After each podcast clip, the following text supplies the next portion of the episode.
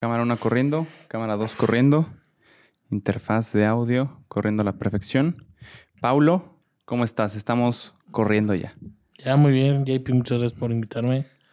¿Esto es una prueba o ya? No, ya, ya está. ya, ya, ya, es que como no, no, no entendí si ya estábamos grabando. Este, muy bien, Ya güey. estamos grabando. Muchas gracias, por fin se nos hizo.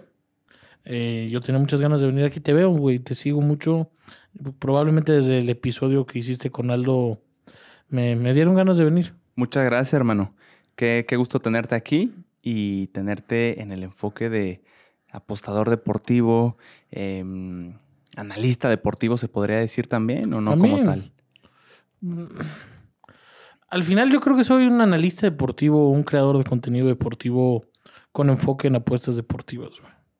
Así como tal, o sea, yo sé que soy conocido como apostador deportivo, pero al final eso es lo que lo que remata todo lo que hago, ¿no? O sea, al final yo creo contenido, hablo de deportes y una cosa lleva a la otra que es pues lo que está de moda hoy en día que son las apuestas deportivas. Estás también en Fox Sports en la tele, ¿no? Estoy hoy en día en Fox Sports. eh, podcast, ahorita no tengo podcast. Me dan locuras. A veces abro uno, cierro otro. Le han ido muy bien. Del número uno no bajamos cuando lo, cuando lo saco, pero ahorita no hay podcast, solo Fox. En, en Fox tienes una sección que se trata, a como tengo entendido y percibí, de apuestas específicamente. Tenemos un programa. Ajá. Un programa todos los días 6 de la tarde. Se llama Money Line Show. Eh, sí, básicamente se trata de dar apuestas. Un poco menos serio que lo que viene siendo pues la televisión deportiva, que eso me gusta mucho, quitarle el enfoque de que el periodista o el comunicólogo deportivo debe ser serio y debe de, de no caer en dar risa y ser un Joaquín López Dóriga. Para mí esos tiempos ya pasaron y creo que estamos encontrando muy bien esta nueva generación, cómo cambiarle y darle nuevo sabor al público. ¿Por qué crees que era así y por tanto tiempo lo fue? Porque así los educaron, porque... Mira, Al- Aldo Farías un día me dijo algo, o sea, te, te voy a contar esto y después te respondo tu pregunta. Me dijo algo muy cierto. y Me dijo, mira, gordo, nosotros sí somos parte del juego que la generación, que las generaciones viejas no entienden. Tú te metes a Twitter a la hora de un partido y tú vas a ver, eh, por así decirlo, en tendencias pollo briseño, eh, el nombre del árbitro, el nombre del entrenador y vas a ver Aldo Farías. Sí somos parte del juego. O sea, eso de que el periodista deportivo no es una celebridad, creo que le estamos cambiando eso y sí lo estamos... la- no, no quiero usar la palabra celebridad, celebridad, pero que sí somos parte de un entorno muy importante. Al final, sin nosotros no se puede jugar el fútbol. Eres parte de la industria. Eres parte de la industria del fútbol o del deporte al cual tú te dediques y creo que ese es donde le estamos encontrando esta nueva generación ese enfoque de ser la noticia. ¿Por qué nosotros no podemos ser la noticia? Mm. Claro que se puede. Para eso estudiamos, para eso nos pagan, para darle rating a la televisión. Álvaro Morales, por más que sea la competencia, el en ESPN lo soltó un madrazo el día de el día lunes al decir que él podría ser entrenador del América. Güey, eso es hacer televisión, es generar rating. Hay que entender que hoy en día vivimos del clip, todos vivimos del clip, el que hace podcast y el que hace televisión, vivimos del clip, güey. Entonces es hacer morbo, es jalar views, jalar followers. Pro- Probablemente ya no directamente viewers eh, en vivo en televisión nacional, pero es hacer que hablen de ti, güey. Y esto me está gustando mucho. Probablemente me atrevo a decir desde la generación de Álvaro Morales, Aldo Farías, hasta la mía, que probablemente yo soy el único hoy por hoy que está en la tele, pero que vienen atrás los Padilla y unos güeyes en Guadalajara que lo están haciendo bien. Entonces, creo que va un camino muy variable, pero entretenido la comunicación deportiva. Muy buenos los Padilla, ¿eh? Muy buenos, muy buenos niños, amigos míos. Eh, me atrevo a decir que tengo pocos amigos en el medio. Con Santiago tengo una gran relación. Igual Aldo, pero muy buenos morros. Sí, me ha tocado poco hablar con, por mensaje ahí con Santiago. Tipazo, pero fuera de eso, su contenido, creo que tiene una habilidad muy interesante de cómo contar las cosas, explicarla y que sea entretenida. Incluso cuando hable de algo tan específico como el fútbol. O sea, creo que logra encantar incluso a aquellos que no son tan fan. Es eso, a hacer las cosas orgánicas, de no forzar una polémica por forzarla. eh. Y más que nada, hablar, hablar con pasión, güey. O sea, Yo lo, yo lo digo abiertamente, a mí no me gusta el fútbol, güey. Sé hablar de fútbol. Sé ver el fútbol, entiendo el fútbol, pero a mí me dices, gordo, ¿qué quieres comer? Puta madre, a mí ponme un negocio que no me falte nada y cada seis meses me pongo a hablar de fútbol americano colegial y ya, pero no. No se puede, nadie ve el fútbol americano colegial, de eso no puedo comer. Entonces hay que moverle y hay que rascarle y estos güeyes tienen el don que les gusta el fútbol y que, y que supieron dar el el knockout en donde muchos lo hemos buscado, que es hacer una conversación entre amigos, un debate entre amigos, como cualquier cabrón lo ha tenido en su vida, hablando de fútbol. Entonces, le dieron un ganchazo, van a ser un madrazo, si no es que ya lo son. Van muy bien. ¿Eres fan del fútbol colegial? ¿Del fútbol El americano, fútbol americano colegial? colegial es mi, es mi delirio, güey. ¿Qué lo hace diferente en tu percepción del profesional, de, la, de El las hambre. ligas? El hambre, eh, en, el, en el básquetbol, en el fútbol americano colegial, juegan por un contrato, juegan por salvar a su familia, juegan por que sus hermanos ya no estén en, en el barrio, que sus hermanos ya no estén en la misma colonia en donde hay balaceras, en donde hay drogas. Entonces, el hambre es totalmente lo que hace que sea más competitivo. O sea, Porque en la NFL ya tienes millones, ya tienes a la vieja bu- buenísima, ya tienes la casa, ya tienes la mansión, ya tienes al perro, ya tienes los carros, ya qué más quieres. Van a... Pasa mucho, perdón que lo diga así con esta pal- palabra, pero con el afroamericano pasa mucho, que llega a la NBA, a la NFL, tiene millones, algo que nunca tuvo, ni medianamente soñó, y ¿qué pasa? Se le va, lo estamos viendo con, con ya Morant hoy en día esos Insta Stories subiendo, subiéndose con una pistola y todo. Y, si tú te pones a analizar, ya Morant es probablemente uno de los tres tipos más talentosos en la historia del básquetbol. Me mame, puede ser, pero ¿Crees que en los deportes colegiales entonces, como la mayoría o al menos algunos tienen algo que que aspirar y algo que perder si no lo logran, Sí. se vuelve como el juego, se vuelve más salvaje, se vuelve más apasionado. Em, ¿Cómo lo ves diferente el más partido como real, güey. Más real, más, más pasional, más, más, más deportivo, güey. A mí me encanta ver las compilaciones en YouTube de los donks, de, de los Ah. que van a ser drafteados en un futuro y que son como, hay como Sí. promesas, ¿no? Y Desde antes ya se les ve atletas promesas en, en su preparatoria que casi tienen el terreno seguro para pasar a la liga mayor, ¿no? Sí, bueno, se cambió la regla, no me quiero mamar no sé qué año, pero el- la última gran estrella que salió directamente de high school a, a la NBA fue LeBron James. LeBron James, Kobe Bryant no pasaron por, por universidad, dieron el salto directamente de high school a, a NBA. ¿Y cómo es diferente ahora con esa nueva regla? Tienes que hacer universidad, tienes que...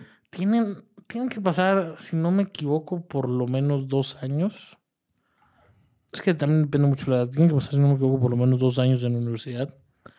En americano, en NBA creo que con uno ya pueden dar el salto. Pero bueno, no sé qué tan bueno sea, güey. Creo que ya hay atletas que están listos para dar el salto high school a, a la NBA. Uno en un millón, o sea.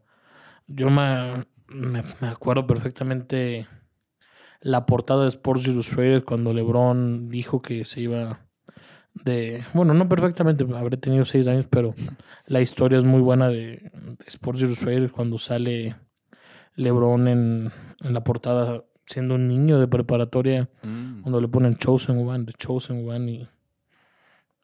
Es... A ver, es un tema bien interesante, JP, la mentalidad en el atleta, o sea, el tema mental, el aspecto de que estén bien, el educarlos. A ti y a mí nadie nos puede enseñar, o cualquier comunicólogo, cualquier creador de contenido, nunca nadie nos va a saber explicar lo que es salir a la calle y que te piden una foto, o que estés en la calle y te digan eres un chingón, o que estés en la calle y te digan hijo de tu puta madre y te quieran golpear. Eso nadie nunca te lo va a enseñar porque no sabemos si algún día va a llegar. Eso, pero al futbolista, güey, al basquetbolista, y sobre todo me voy a ir con el futbolista mexicano, si le puedes explicar, güey, desde las fuerzas básicas, le vas a decir, oye, güey, yo sé que hoy en día no hay ni cinco mil pesos entre toda tu familia, pero en dos meses vas a ser millonario, güey. En dos meses las viejas que sigues en Instagram te van a seguir, güey. En dos meses la gente te va a parar y vas a ser una celebridad, güey. En dos meses te vas a ver a ti en la tele haciendo comerciales. Sí le puedes educar e ir explicando paso a paso cómo va a cambiar su vida, güey. Que no se trata para nada la psicología deportiva en este país. Si la psicología deportiva se tratara mejor en este país, México sería mierda potencia en fútbol, güey. ¿Cuántos Messi no se nos han ido, por así decirlo? Giovanni Dos Santos, Marquito Fabián. ¿Cuántos güeyes se nos han ido por el alcohol, por la. por el no saber cómo lidiar la fama, digámosle, o el, o el tener dinero, o el dinero destruye mucho a los atletas. ¿Qué acercamiento crees que hubiera sido bueno para ellos para que sí se convirtieran en el potencial que tenían, que De- tienen? Lo que te digo, desde sub 13, sub 15, sub 17, educarlos con psicología deportiva, güey. Explicarles, güey. Que tengan un psicólogo, que tengan un amigo, güey. O sea, yo no soy el más creyente en que hay que estar bien de la cabeza y que, y que si te sientes mal, a- a- dilo- ábrelo y dilo con alguien. No, yo creo que la vida se trata de echarte una lloradita y seguirle para adelante, pero a estos niños, güey, sí les puedes explicar un poco cómo va a cambiar su vida, porque lo va a hacer, güey. O sea. Entonces puede mejorar mucho, pero mucho desde ahí el talento mexicano. güey. Para que cuando llegue el madrazo de dinero, de mujeres y de fama, lo sepan controlar y no Sobre se... todo el dinero y las mujeres. O sea, las mujeres destruyen el fútbol mexicano, güey. Yo no sé por qué les gustan los futbolistas, pero algo han de tener. En cuanto al tema de las apuestas deportivas, es un tema que, al menos en mi percepción, ha agarrado mucha popularidad Escucha. en estos años, al menos en este par de años. ¿Tú tienes registro de, de, de cuándo empezaste tú a, a meterte en el tema? ¿Cuándo supiste por primera vez que existían tales cosas como un negocio detrás de las apuestas deportivas? A ver, yo tengo apostando en tema deportivo desde 2014, o sea, ya voy para nueve años. Yo tenía 2014 que 15 años. Yo tenía 15 años cuando empecé, pero la realidad es que hoy las apuestas deportivas van de la mano del deporte. Hoy ya no se puede ni siquiera pensar en que la liga mexicana se juegue si no es con las apuestas deportivas. El máximo patrocinador es, son, apuestas, son casas de apuestas deportivas. Ujú. El máximo patrocinador de todos los canales de deportes que me digas son casas de apuestas deportivas. Ya, ya no se puede, ya va una cosa de la otra y estamos a años luz de ser lo que hoy ya son las apuestas deportivas en Estados Unidos. Que los mismos atletas se sienten contigo a hablar de apuestas deportivas, que ellos ya examinen si es si está bien leída una línea o no, que se burlen en Twitter, que pongan I don't give a shit about your bet. Entonces, Mm. estamos.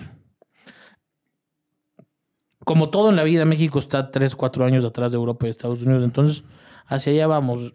Eh, esto de los asesores, handicappers, tipsters, como le quieras decir, en Europa tienen años, tienen en Estados Unidos años, solo que creo que en pandemia agarró un boom. Gran parte me atrevo a decir en México por mí. Y, y de, hoy a- de ahí nacieron, atrevo a decir, miles de cuentas en, en Twitter e Instagram que se dicen dedicar a este negocio, pero lo hacen muy mal, hacen cosas muy malas, hacen que la gente se asuste con al escuchar la palabra apuesta cuando hoy en día ya está muy normalizado, que digo, al final ya lo hablaremos hoy en su momento, pero la ludopatía es algo muy feo. Muy feo. Lo que sí te puedo decir es que ya es algo normal. O sea, ya lo dije dos o tres veces, pero están de la mano hoy en día y difícil, difícil, difícil va a ser separarlos. ¿Cómo funciona exactamente el negocio de las apuestas deportivas?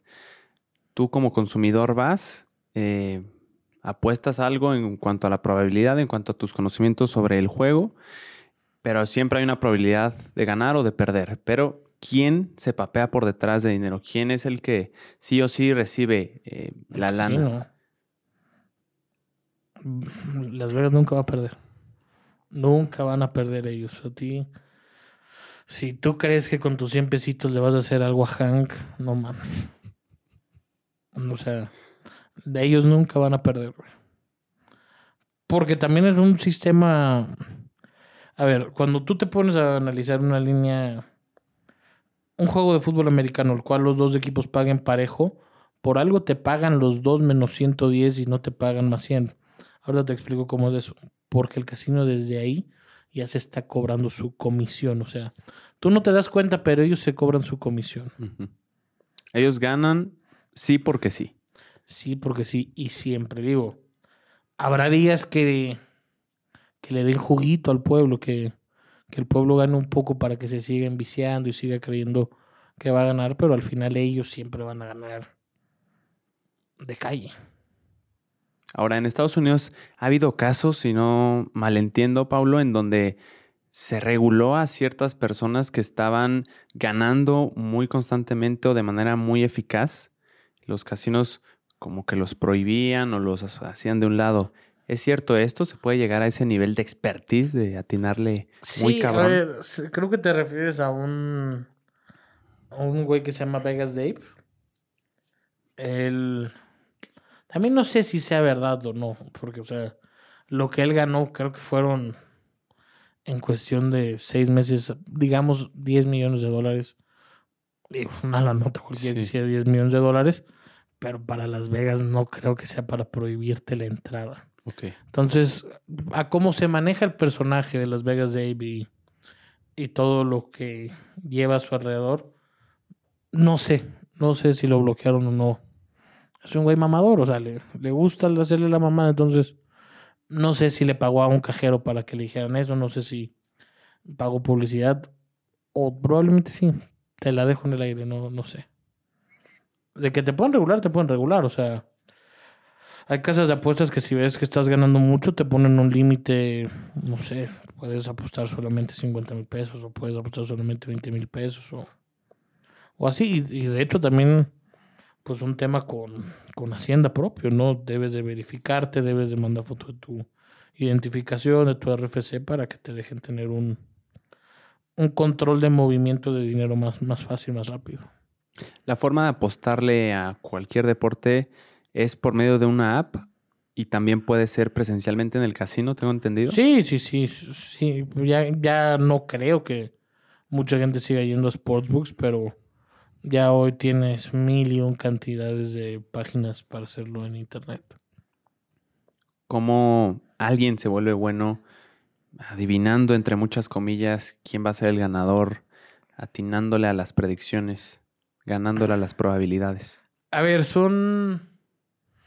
Yo me lo siempre lo he dicho. Son tres cosas. 40% es ver deportes, entender de deportes, saber a qué juegan los equipos. 45% ver las líneas, seguir el movimiento del dinero. Esto ya después de que te haya gustado un equipo, ya después de que tú hayas dicho, en tu análisis, no, no, no hay necesidad de sacar estadísticas y de sacar, ay, les va mejor estos días. No, no, no, no, no. Primero entiende el juego, primero entiende a qué juega un equipo y primero entiende cuál es la necesidad del equipo. Ya que hayas hecho eso, ok, ya que te gusta, estoqueala un rato, síguele un rato la línea, cómo va el dinero, cómo está entrando el dinero, cómo está saliendo el dinero. Y 15% es un feeling. Necesitas una corazonada sí o sí. La necesitas. ¿Qué tanto consumes deportes tú? 24-7. 24-7, si hay 11 juegos de béisbol al día, por lo menos me he hecho 5 en vivo y los otros 6 en resumen. Pero todos les echas un ojo de alguna forma. A todos. Qué locura. Sábados de fútbol americano colegial de los 60 juegos que hay, me atrevo a decir que en vivo veo 30. Y durante la semana me chuto los otros 30 en resúmenes, claro, pero sí. Eh, domingos de NFL, pues tengo cuatro teles en vivo. Una, o sea, me, me chuto absolutamente todo. ¿Los ves o tienes algún proceso de anotar cosas, de estar ahí calculando, no sé? No sé explicarlo, se me quedan muchas cosas en la cabeza. O sea, hay, hay cosas que digo, ¿por qué te acordarías de eso? O sea, jugadas pendejas o... Mira, a mí, a mí, güey, creo que si algo me diferencia y algo me hace... Por eso yo mismo me hago llamar mejor que el resto es... Cuando un jugador llega a la NFL, güey, ese jugador yo ya lo conozco hace tres años, güey. Yo ya sé cómo juega bajo presión, yo ya sé cómo juega en horario estelar, yo ya sé cómo juega en frío, cómo juega en calor, cómo juega de día y cómo juega de noche, güey. Yo ya sé cómo juega contra ciertas defensivas. Y yo ya sé perfectamente qué quiere el güey. Entonces, eso es lo que me saca ese diferenciador. Que los conozco tres años antes, güey. Crecen conmigo, güey. Me hacen, incluso a veces, sentir orgulloso, güey. O sea, yo, yo los veo ya en la NFL y digo, ese es mi muchacho. Ese cabrón me ha hecho ganar dinero hace tres años. Entonces, eso es lo que me diferencia, güey, que consumo absolutamente todo. Sí, me dirán, no tienes nada que hacer. Pues, si supieras el dinero que hago. O sea, le digo al güey del comment que lo está poniendo, no. Claro. ¿A qué te refieres con analizar lo que quiere el jugador, lo que quiere un equipo, lo que necesita? ¿Va más allá del partido en sí? Va más allá del partido y eso son cosas que no te los va a dar eh, en ningún número, güey. O sea.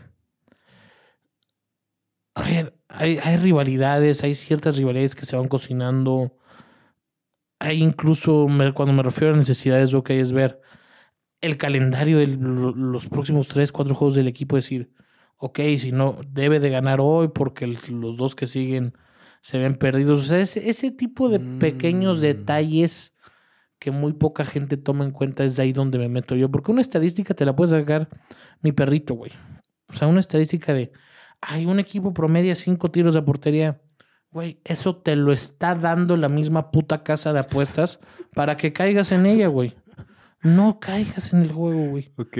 Rodéale, güey. Se le puede.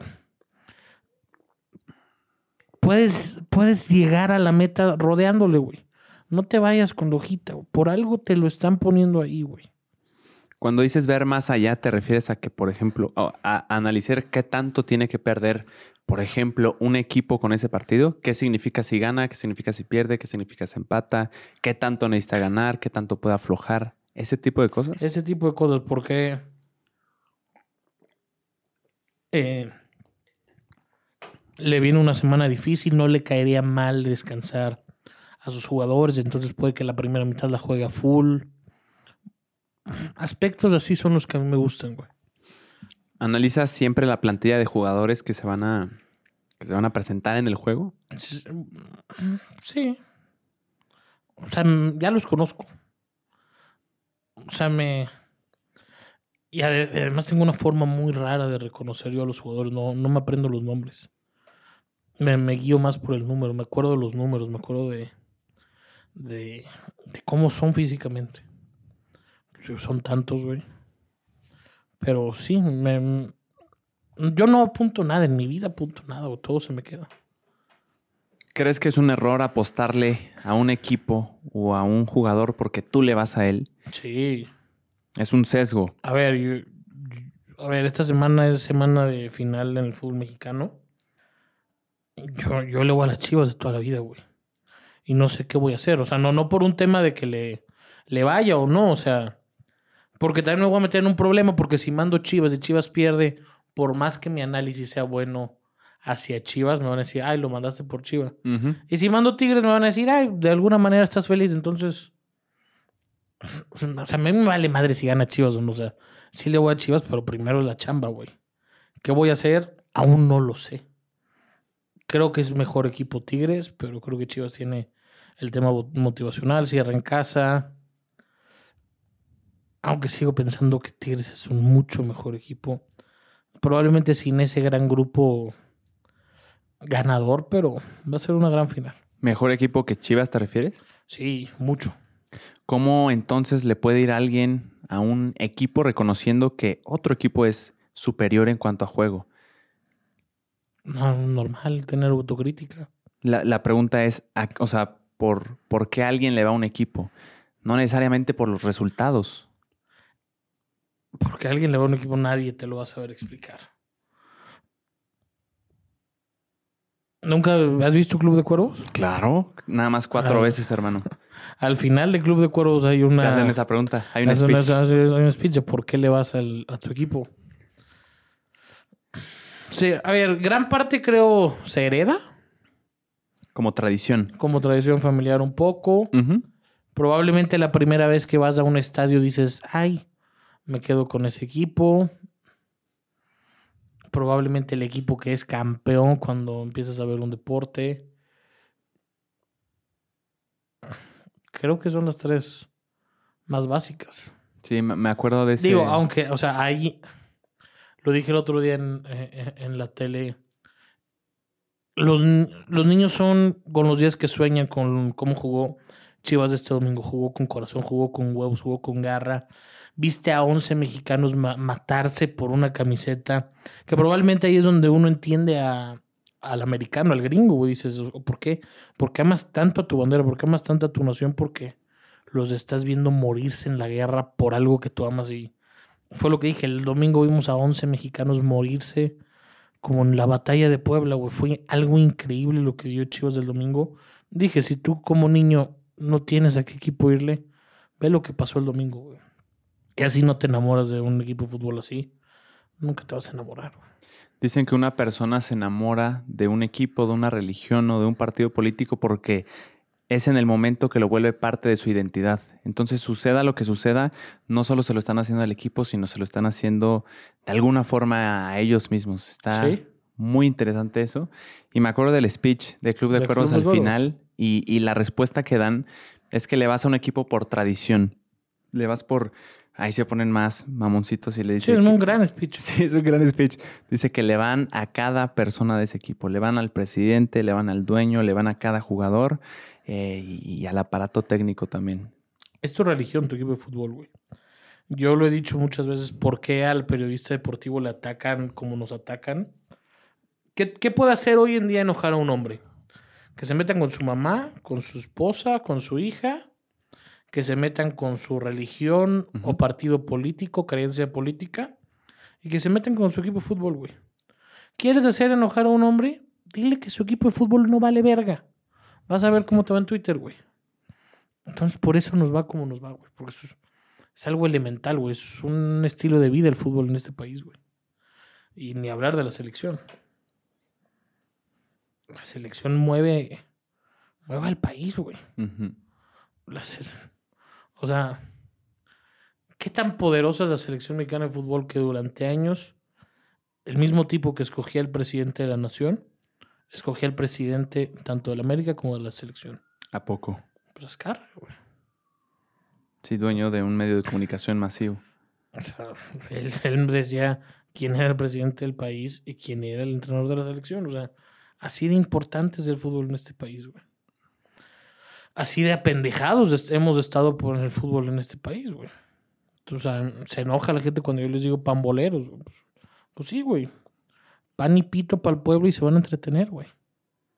He oído comentarios de personas que dicen que el deporte del fútbol ya no es tan popular como lo era antes. Sigue siendo popular, pero en, en los niños, eh, llegué a oír, ya no es tan popular como cuando nosotros éramos niños, por ejemplo. ¿Crees que de alguna forma el fútbol, el deporte en México va un, un poco a la baja en popularidad? A ver, el otro día yo también pensaba esto y...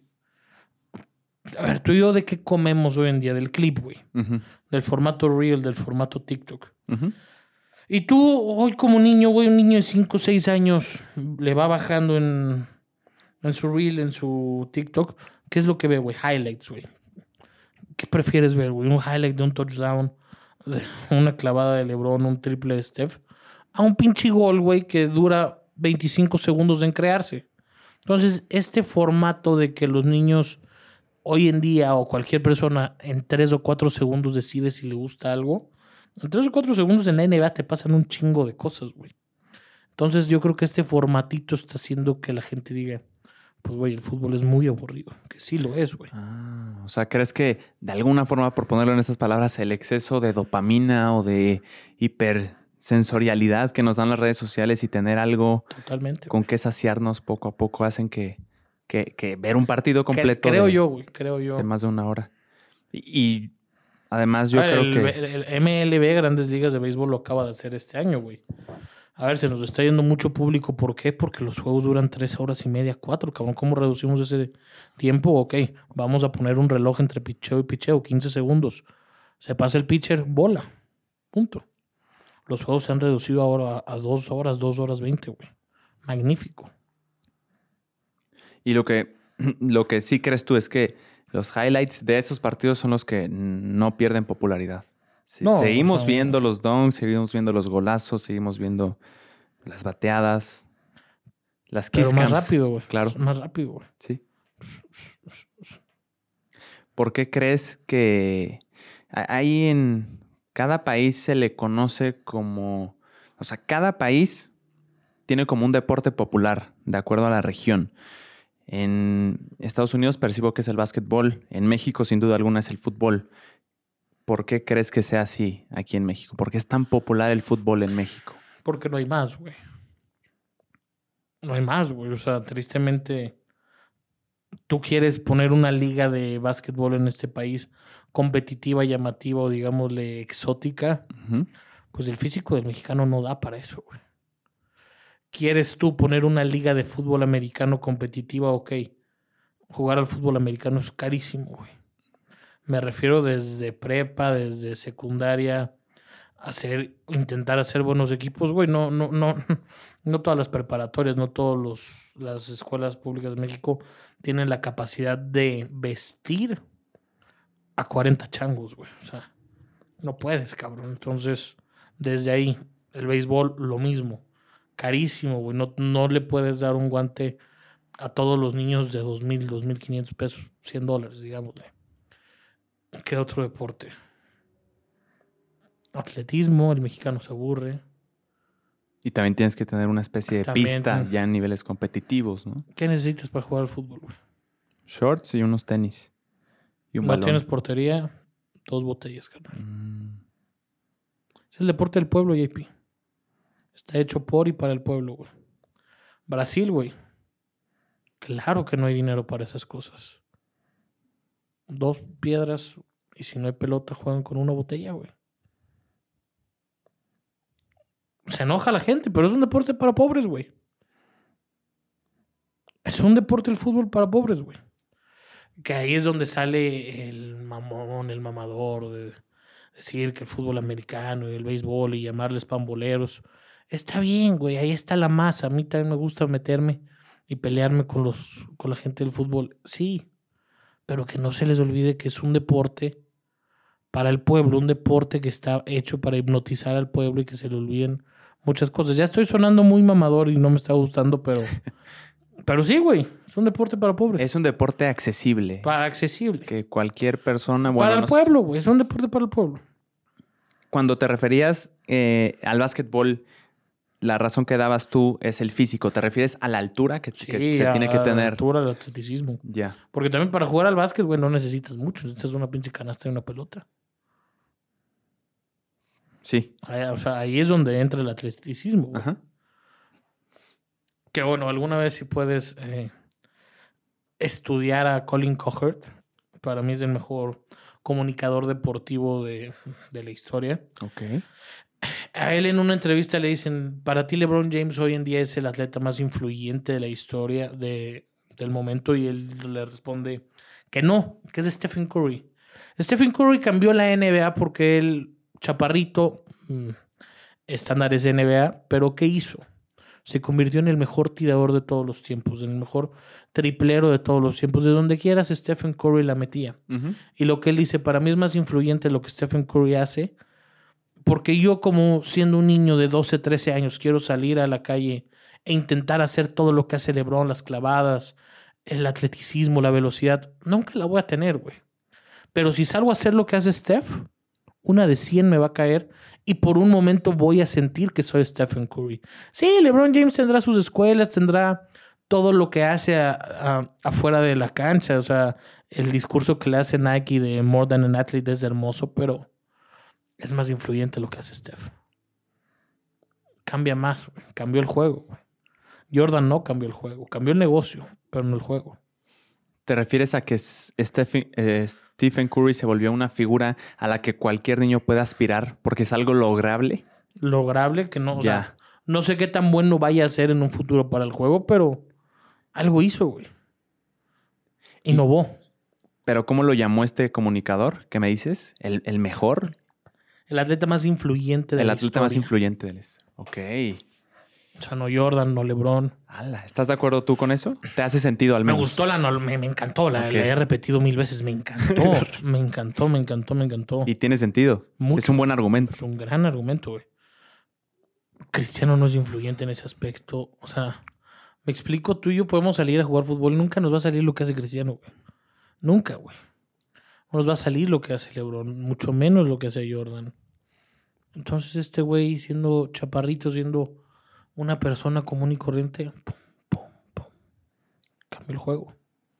En fútbol, ¿quién crees que sería el, de- el futbolista más influyente de la historia para ponernos? Maradona. Ah, Yo no comparto muchas cosas de las que hacía Maradona, pero si nos vamos a un tema de influencia, güey, cómo, cómo al Diego todo, a la humanidad le perdonó absolutamente todo. Nadie va a ser más influyente que Maradona, güey. O sea. A ver, güey, Maradona. Si tú te pones a ver requisitos para entrar al infierno, si le quieres llamar así, el Diego te cumplía 11 de 10, güey. Me explico, pero a eso no le importaba a la gente, güey. La gente se enamoró de Diego, güey. La gente disfrutó de Diego, creció con Diego, idolatró a Diego. Yo nu- nunca voy a olvidar un día que estando en Nápoles entré a un restaurante, güey, estaba haciendo pipí, levanté la cara y decía, el Diego orina Tocui. Puta madre, que es el Diego orina güey? Google Translate. El Diego hizo pipí aquí, güey. Era Dios, güey. Lo dice Kike Wolf. Era Dios para los napolitanos. Era... Los italianos festejaron un gol de Maradona contra Italia en ese mundial, güey. Eso era Diego, güey. El atleta más influyente de todos los tiempos, no sé. El futbolista, sí. ¿Por qué crees que la gente lo miraba así? ¿Qué, qué tenía de diferente a otros Tenía futbolistas? carisma, güey. Tenía. Tenía personalidad. Tú te podías identificar con Diego diciendo: es, es uno más, es uno de nosotros. Es un cabrón que Mm. pelea por, el por, la, por la igualdad. Es un cabrón que no tiene pelos en la boca, que sale y le mienta a la madre a la FIFA, que sale y se pelea con el gobierno. Que en los momentos más difíciles de su país, cuando era la guerra contra las Malvinas, le puso un estate quieto futbolísticamente hablando y con un poco de mafia, digámosle, con, metiendo la mano contra Inglaterra, o sea, haciendo ese, esa guerra sucia en el momento más probablemente duro de la historia de su país, la guerra contra las Malvinas contra Inglaterra y hacerlo, Mm, ganarle ese juego 2 a 0 a Inglaterra, te hace quedar como un héroe de guerra, como un dios, güey Trascendía el deporte. trascendió, o sea, era el Diego, güey. Lo, lo- lo repito, no, no, no comparto muchas cosas de las que hacía o decía Maradona, pero era Dios, güey. Era un Dios, güey. Una especie de Dios, güey. Soy ignorante del, del personaje de Diego en muchos sentidos. Dices que le perdonaron muchas cosas. Exactamente qué fue lo que Bueno, a o ver. sea, hizo o sea, o- crímenes o No, no crímenes, pero pues todas las recaídas que tuvo, sus adicciones, Sí, su eso sí sus, sus escándalos con mujeres, sus escándalos ya. financieros, todas esas cosas que hacía Maradona. No. Ok. ¿Quién dirías que es el mejor futbolista de la actualidad en México? Mejor futbolista de la actualidad en México.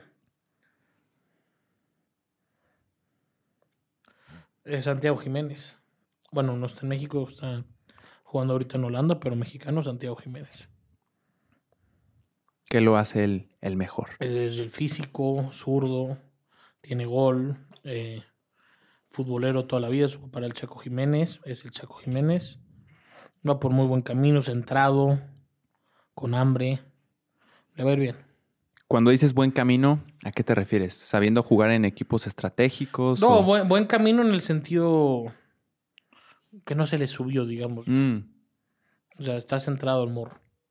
supongo tiene sentido que en su familia haya habido futbolantes, Totalmente, ¿no? totalmente. Como tú dices, este tratamiento psicológico A ver, que son necesarios. y esto suena fuerte, pero para para un atleta, mientras más dinero haya tenido al momento de crecer, es mejor, güey. Ok. O más oportunidades haya tenido. ¿Por qué? Porque no perdería el piso. Es, exactamente. No hay mucho de donde... No, ujú, No hay tanto contraste. Exacto. Ok. Es un tema bien importante ese, güey. Si un día, Es interesante, ¿eh? si un día te voy a pasar el número de un, el Instagram de un psicólogo deportivo, por si un día lo quieres hacer. Ah, güey. estaría buenísimo. ¿En qué se, o sea, un psicólogo deportivo, ¿qué hace exactamente? Pues trata al futbolista Mm. día a día, cómo estás, güey, qué necesitas. Le va explicando estas cosas que te digo, ¿no? O sea, yo cuando estudié para ser entrenador de fútbol, teníamos clases de psicología deportiva, güey. Ujú. Y te van enseñando cómo llevarlos, güey, cómo hablar con ellos, cómo... Más que preguntarles qué necesitas es... ¿Qué vas a necesitar, güey? Cuando llegues. Se sabe que la carrera de un atleta en general es muy riesgosa porque depende directamente del físico, porque una lesión en cualquier momento puede eh, desaparecer tu carrera porque ya no le eres útil al deporte. Em, ¿cómo, cómo crees que se debe balancear la, la vida, tener una alternativa? Co- Como escolar es la solución. ¿Cómo, cómo se prepara un Pues- atleta para eso? Rezando, cabrón. sí, sí, sí, a ver. Hoy en día, hasta donde sé, los equipos en México, no sé si todos, algunos, la mayoría, te obligan a, a estudiar mientras, mientras eres parte de su, de su, De la plantilla. de la plantilla. Algunos, no sé si todos. Está bien, o te preparas a otra cosa, güey. Eh, alguna vez hablaba yo con. Ay, pendejo. ¿Tú ¿Estás bien? Con, con Daniel Guzmán y me, y me decía, güey, el futbolista, tras retirarse, entra en una depresión bárbara, güey. Bárbara, engorda, se vuelve adicto al golf, se vuelve adicto. Pues no a la comida, pero sí. Te lo acomodo. No, no, no, no, ahí está. No a la comida, pero sigue comiendo como cuando jugaba, entonces engorda Mm. ya no hace ejercicio, entonces entra en una depresión muy fea el futbolista o el atleta después del retiro, güey, porque ¿qué sabe hacer, güey? Nada. Quieren entrar a medios de comunicación. Ok, muchos entran, pocos, lo, pocos tienen, digamos, el reflector. A poca gente le gusta Ujú. como lo hacen, güey. No quiero decir nombres, pero. Pero es muy malo el. el, comunicador que es exatleta, güey. Es muy malo, güey. No sabes ligar. No saben ligar dos palabras. A mí me da mucha risa cuando. Cuando en mesas de debate un exfutbolista le dice a un periodista, es que no jugaste al fútbol, no jugué al fútbol, pero sé decir tres palabras seguidas, cabrón. O sea, no saben hacer nada, güey. Caen en una depresión muy fea, güey.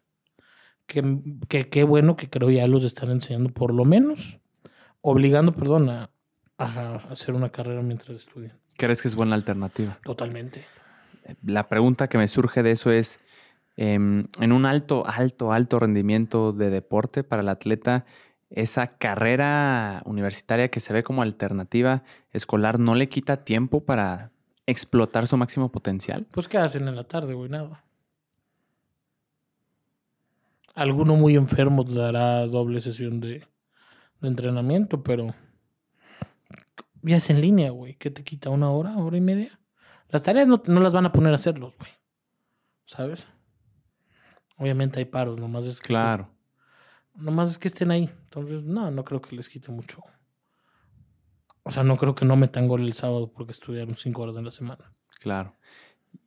Supongo que también será importante que tengan una preparación financiera para que todo el dinero que están recibiendo en ese momento, que es un madrazal en, el mejores de- en los mejores casos, eh, para cuando se retiren puedan tener una alternativa en cuanto a una ocupación, poner un negocio o algo así, ¿no? Sí, que también ahí es en donde el círculo más, en- más cercano es el que normalmente los chinga, güey. Mm, ¿A qué te refieres? Ay, que... Oye, soy tu primo. Ya sé que no te veo hace 10 años, pero fíjate que, que mi chamaca la, la van a operar o, o, le quiero hacer una fiestecita, primo. No sé mucha con una lana. Sí. Y, de ahí empieza el futbolista a repartirle a 10, 15 personas, ¿me explico? Mm, Al círculo, digamos, de más cercano. Empieza Empiezan a acabar con él, empiezan a exprimirlo, empiezan a sacarle agua a las piedras, güey. Entonces, por eso medianamente ves a cabrones de 37 años que ya ni juegan, que no se quieren retirar, pues porque no, güey, no, no ahorraron un peso toda su carrera, güey.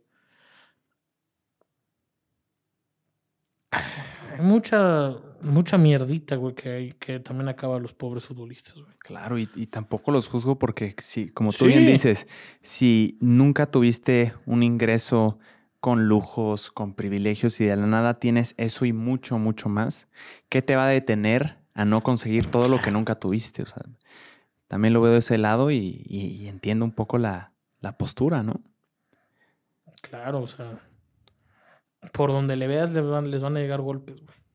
Es muy difícil ser un futbolista exitoso en este país.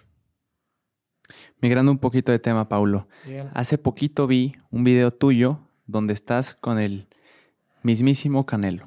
Mi amigo, Te saludó el Canelo como, como cuate. Eh, ¿Cómo sucedió esto, Paulo? ¿Cómo fue el acercamiento que sentiste?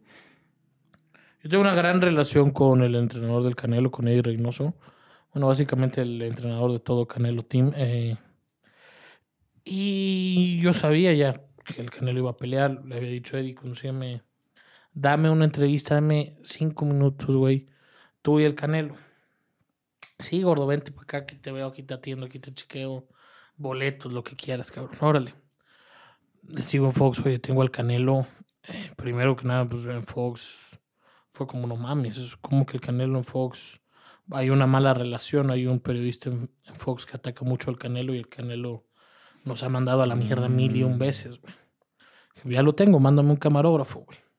Primera vez que me mandan a mí solo con un cámara. Eh, vámonos. Llego a, la sala de prensa, llega un RP, me dice, gordo, este, ustedes vienen con, con Fox, sí. Ah, pásense, ya los apuntaron. Pasen por acá atrás, ahí tienen su espacio. Va toda madre chingón. Llego y veo que dice Fox Deportes. Dije, no mames. Valió verga. Fox Deportes es Fox en español, pero para Estados Unidos. O sea, no, no, ya no tenemos nada que ver. Dije, no mames, se equivocó este pendejo. Pues ya le digo, no, oye, brother, fíjate que esto, Eddie me dijo que aquí me veía, etcétera, etcétera. No podremos cambiarle. Me dice, no, de hecho, pues se tienen que salir si no son ustedes. Dije, la madre. güey. Ya me siento yo bien agüitado, le mando mensaje a mi jefe, le dije, güey, perdón, valió verga. Y en eso, instantáneamente veo a Eddie Reynoso que me dice, "Ch, gordo, ¿cómo que no te has pasado? No, güey, me mandaron a la verga. No, me tráete tu cámara, aquí está el canelo esperante. Ya me traigo a mi cámara. Y ya había tenido yo alguna que otra plática con Instagram con el canelo, ya nos conocíamos amiguitos de Instagram. Y a toda madre. Y el resto es historia en el video. El resto de historia en el video ya hicimos la entrevista. De, ellos son atlistas, les di un- de broma una camisa de las chivas. Sí. Y ya. O sea, el, el acercamiento que tuviste con el Canelo fue de apuestas, de... Sí, eh, él lo ha dicho muchas veces, le, le gusta le gusta apostar, ahí le, le pasé yo un pixito para el Super Bowl y desde ahí porque se ganó, si hubiéramos perdido no sé si me hubiera hablado, no te creas. Eh, sí, sí, sí, me agradeció, me, me saludó muy bien, eh, creo que le caigo bien y ojalá en algún momento pueda hacer algo más largo con él. Qué chingón. Seguro tuviste muy feliz a tu, a tu jefe, güey, conseguir algo así que por historial en la empresa no, no se daba. Eh, Así que digas, puta madre, me la mamaron, no. Saludos, Lagunas, te está haciendo esto. Hijos de su fin. No, no, no les gustó la entrevista. Ok. A mí me mamó. Puta madre, madrazo en redes, güey. Pero es que sí los entiendo un poco, y ahí es donde ellos y yo discrepamos, digámosle. Yo el contenido lo hago pensando en el clip, que está mal de mi parte, güey. ¿Por qué está mal? Porque al final te estoy entregando un producto televisivo, güey. ¿Sabes? A mí- y yo estoy buscando el clip, güey. Yo estoy buscando esos 30 segundos, güey. O sea, yo a mí me dieron. Puta, ni, ni- ni tuve que hacer la entrevista, güey. Yo con el simple saludo tuve, güey. Con el simple saludo tuve, entonces. Ya desde que me, dio- desde que me saludó así, güey, toda la pinche entrevista yo estuve, puta madre. Ya pegó, güey. Ya pegó esta madre. Es más, ni la he subido y ya tiene likes, güey. Y.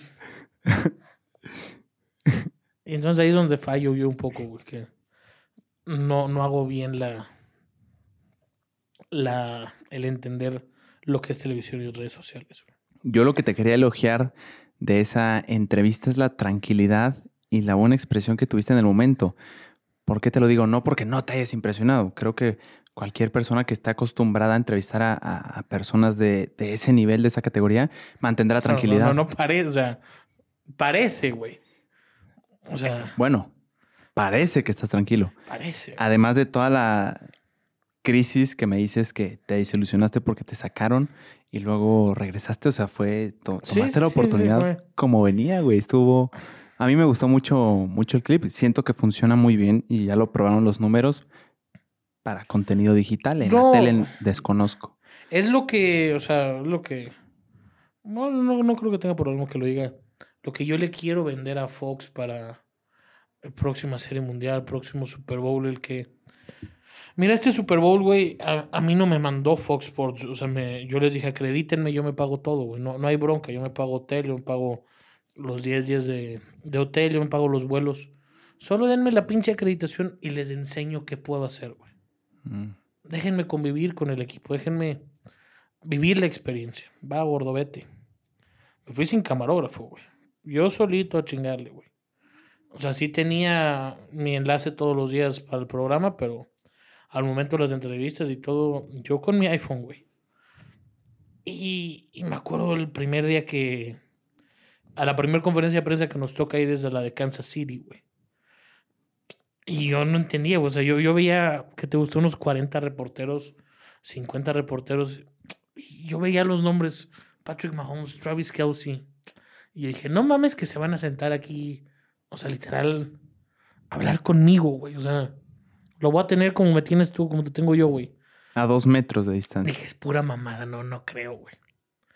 Y de la nada veo que un chingo de periodistas se empiezan a acercar a- al estante que decía Patrick Mahomes, güey.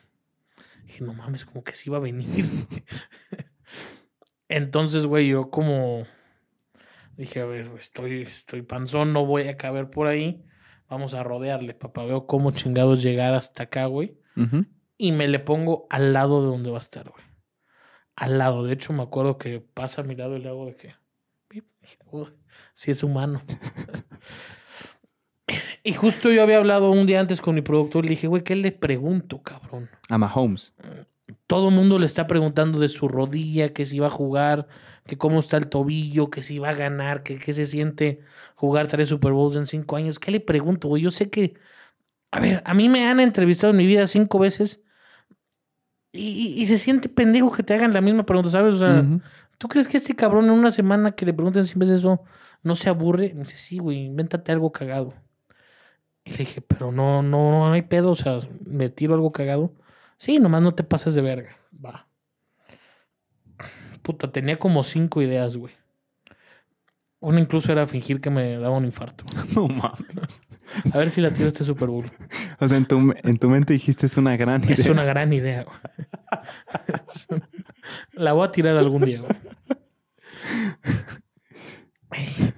Y ya pues, le digo, hey Patrick, si necesitas eh, un bodyguard o un linebacker, estoy aquí para, para ti. Bien buen pedo, güey. Yo grabándome con mi iPhone, o sea, de que así, volteando así. Al final resultó que pinche. No me acuerdo quién iba de camarógrafo, si lo están viendo culeros. No sé si Ulises o Gabo tenían ya una cámara puesta hacia Mahomes. Y como yo estaba al lado de Mahomes, se veía todo, güey. O sea, yo salí en ESPN, yo salí en todos lados de ese día porque me le puse al lado. Pero te veías así nada más, con el teléfono. Con el teléfono yo me veía así, güey. Y ya muy buen pedo, volteé a Mahomes y me dice, ah, sí, vamos contra una defensa muy buena, sí te necesito. Le digo, hey, say hi to México. Hi, México, muy a toda madre, güey. Madrazote, Fox encantaron, la madre. Voy con Travis Kelsey, su mejor receptor. Le digo, hey, Travis. Que Travis y, y Jason esa semana traían un, un mame muy cagado porque, o sea, eran los primeros dos hermanos en enfrentarse en un Super Bowl, güey. Y además de esos güeyes ya tenían un podcast y el podcast es un madrazo en Estados Unidos. O sea, fue una semanota para esos güeyes. Mediático. el Mediático, mediático. La mamá, una celebridad, güey, iba con unos, iba con otros, la entrevistaban, le- una celebridad la familia esa semana. Y le digo, hey Travis, ¿quién crees que coma más tacos tú o yo? Me dice, what kind of tacos? Le digo, whatever you want. Me dice, oh, fish tacos, I think I win. Y igual al día siguiente, güey, con las águilas, con su hermano, le voy a preguntar, le voy a decir esto, que su hermano dice que él come más tacos que quién cree que gane y la madre. Total, güey, estaba hablando con las águilas me pegaron tres videos muy cabrones, güey. Ubicas el video de un, un, un trend en TikTok de un árabe que baila skitty bom, bom, bom, Sí, bom. sí, sí. Así con la pancilla. Yo dije, pues, güey, le voy a decir al más panzón de, de Filadelfia que sí lo hace, güey. Entonces ya le digo a, a un güey de Fox, le digo, güey, grábame. En cuanto pase este cabrón, le digo, hey, Fletcher, do you do, do you that, uh, TikTok with me? No. Y me manda a la verga y se va, güey. Pero está eso en video, güey. Total, hay... Subo esa madre a, Twitter de que una morrita y yo mandándome a la madre. No mames, fue un putazo, güey. Putazo, pinche meme de cómo mandó a la verga. y como yo alguna vez, güey, hace mucho en TikTok dije que estoy enamorado de Maribel Guardia, si alguien me la puede contactar o panas, etiquétenla. A ver si sale conmigo. Pues yo vi que el poder de los panas es cabrón, güey. O sea, si empiezan a etiquetar, te sigue o algo, güey. Tuve la cuenta de Maribel Guardia, güey. O sea, en TikTok, güey. Sigue creo que tres o cuatro cuentas mías que me han ido borrando, güey. ¿En serio? Sí, güey. Sí, sí, sí, sí. Nunca se ha dado que grabemos algo, pero, o sea, yo de hacer los TikToks de que etiqueten la, la amo y la madre. Wow. En tema de mame, pegó, güey. Entonces dije, a ver, güey. Así, ¿con qué morra soñarías, Paulo? Qué puta madre Belinda, güey. Voy con un receptor de las águilas y le digo, hey, eh, the girl I like uh, has an obsession with you. ¿Le puedes decir que si sale conmigo? Dice, hey, Belinda, go, go, go out in a date with Paulo. Wow. Pum. El pedo es que yo no me di, güey, que ese güey, pues no es tan conocido. O sea, yo estaba mamado de que no mames, Davonte Smith, güey. Los Pero- panas me van a respaldar. pensé. Sí, sí, sí, sí. No, no, sí me respaldaron los panas, pero yo dije, o sea, si esta madre se empieza a hacer viral, güey, y lo ven este, mujeres o, o señoras, o sea, o gente que no le gusta el fútbol americano, pues va a decir, ah, chingón, güey.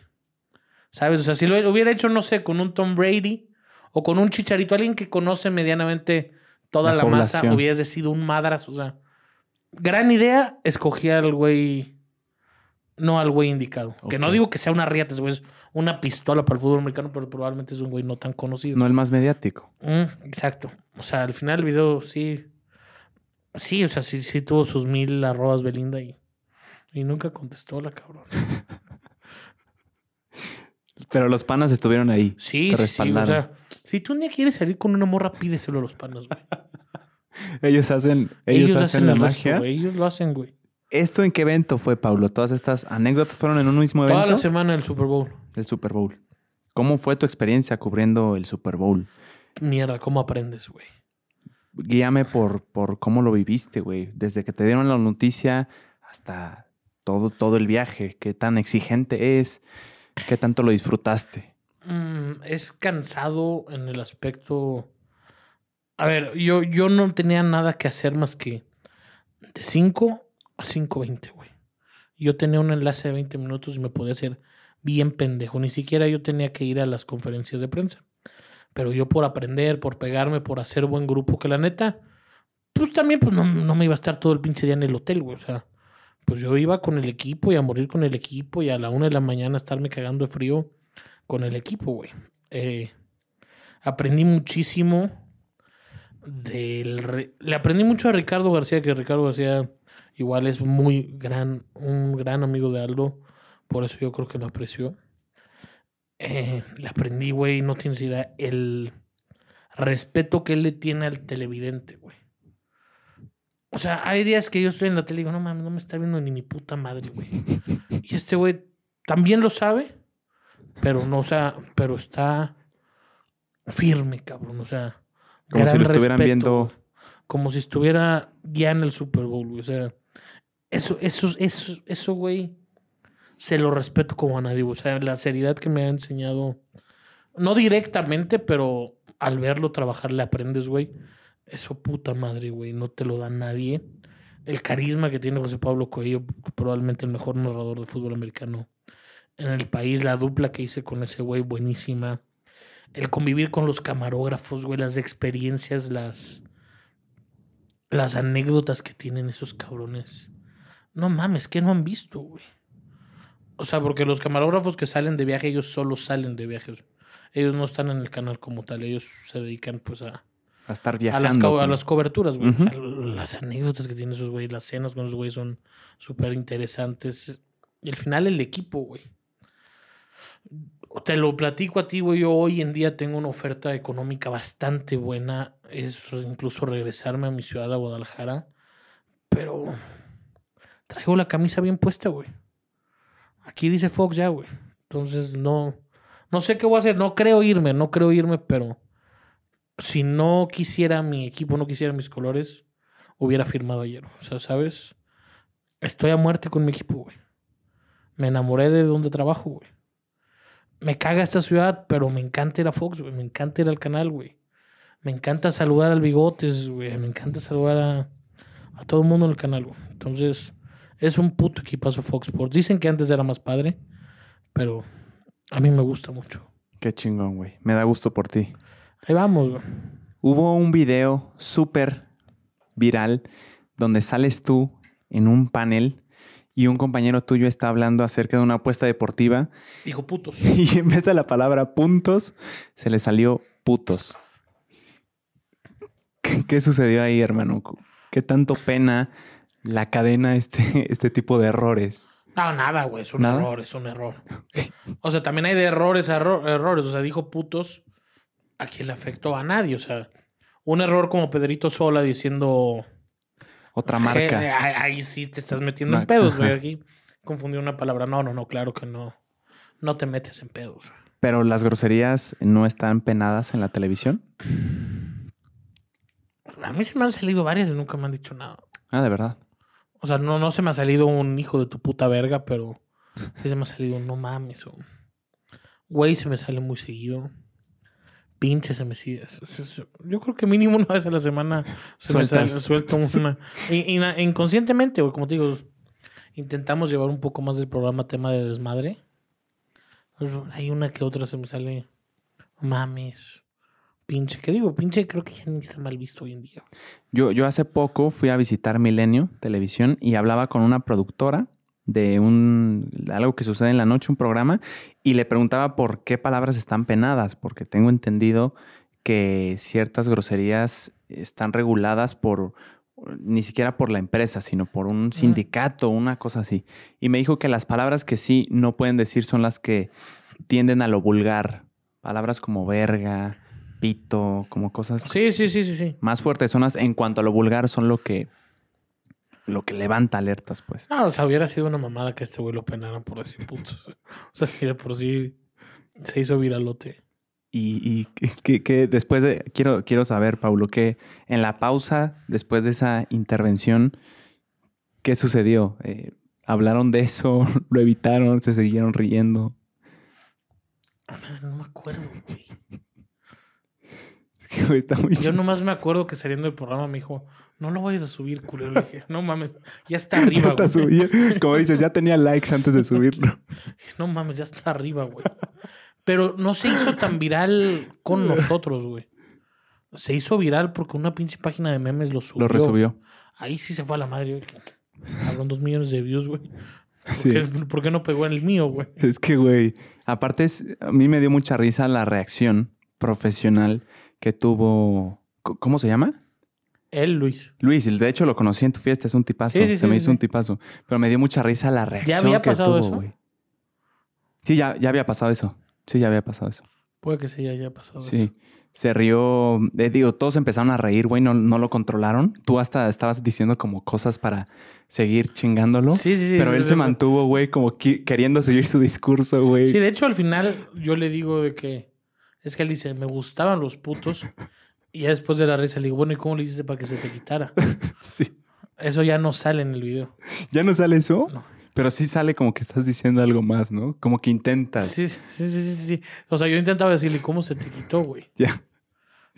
Wow, estuvo, estuvo cabrón esa. Fue ese. Llevamos dos o tres en el programa así, güey. Y Justamente él, el otro día, no me acuerdo que le dije, ¿a poco a partir de ocho ya se te hace grande a ti? Y dice, pues sí, ¿no? Lo albureaste en vivo. Lo alburé el otro día, fue Padilla y, y lo batearon en vivo.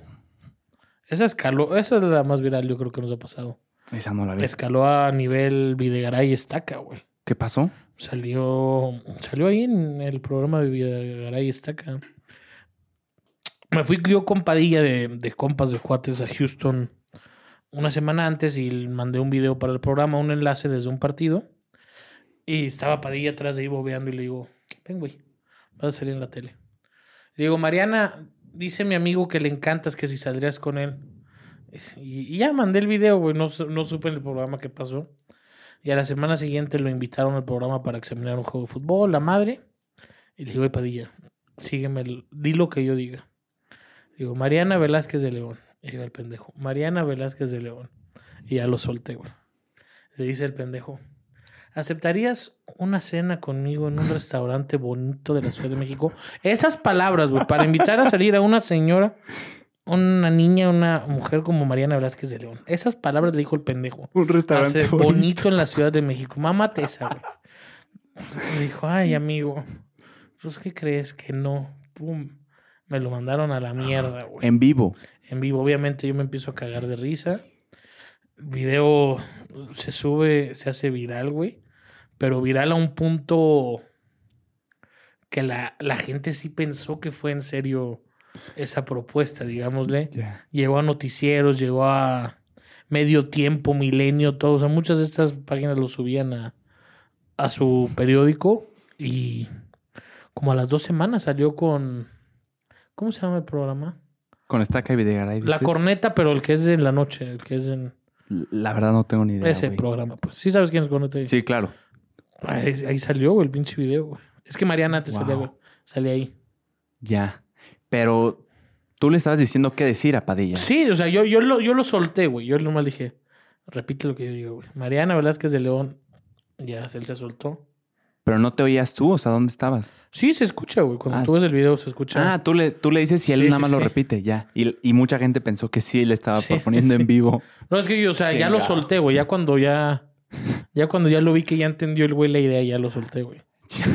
Y, y él metió de su, de su cosecha lo del él- restaurante él- bonito. Él metió de su pendejez el restaurante bonito en la Ciudad de México. Se rifó, la neta, güey. Sí, sí, Se sí. rifó. Y qué bueno que lo dices aquí, güey, porque el señor es un tipazo. Que Y- es Padilla. Sí, el Padilla, güey. Qué chingón. Esa no me la sabía, esa sí no, no me enteré. Sí, sí, o sea, su, su momento más viral lo hice yo, güey. Puto. Oye, eh, regresando un poquito al, al tema de las, de las apuestas deportivas, Paulo, em, que es el, el tema central de, de este episodio, me, me aventé una investigación considerable acerca de términos. Yo la neta no tenía ni idea de que era un parlay, de que era quedar como... Cuando, cuando empatas, o sea, cuando no sucede, es un Push. push o algo así, ¿no? Em, para alguien que no sepa cómo, cómo se gana dinero tú apostándole a, un equipo que crees que va, que va a ganar, ¿cómo lo explicarías? ¿Cómo funciona el negocio? Ah, No te entendí la pregunta. En cuanto a las apuestas deportivas. ¿cómo le explicarías a una persona que no tiene idea cómo se genera dinero de ahí? El, el, Ya, ya, el business, el...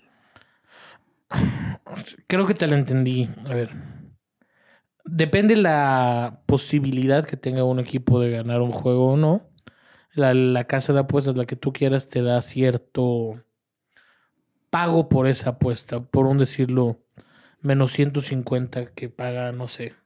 Tigres a ganarle a Chivas del jueves, por un decirlo.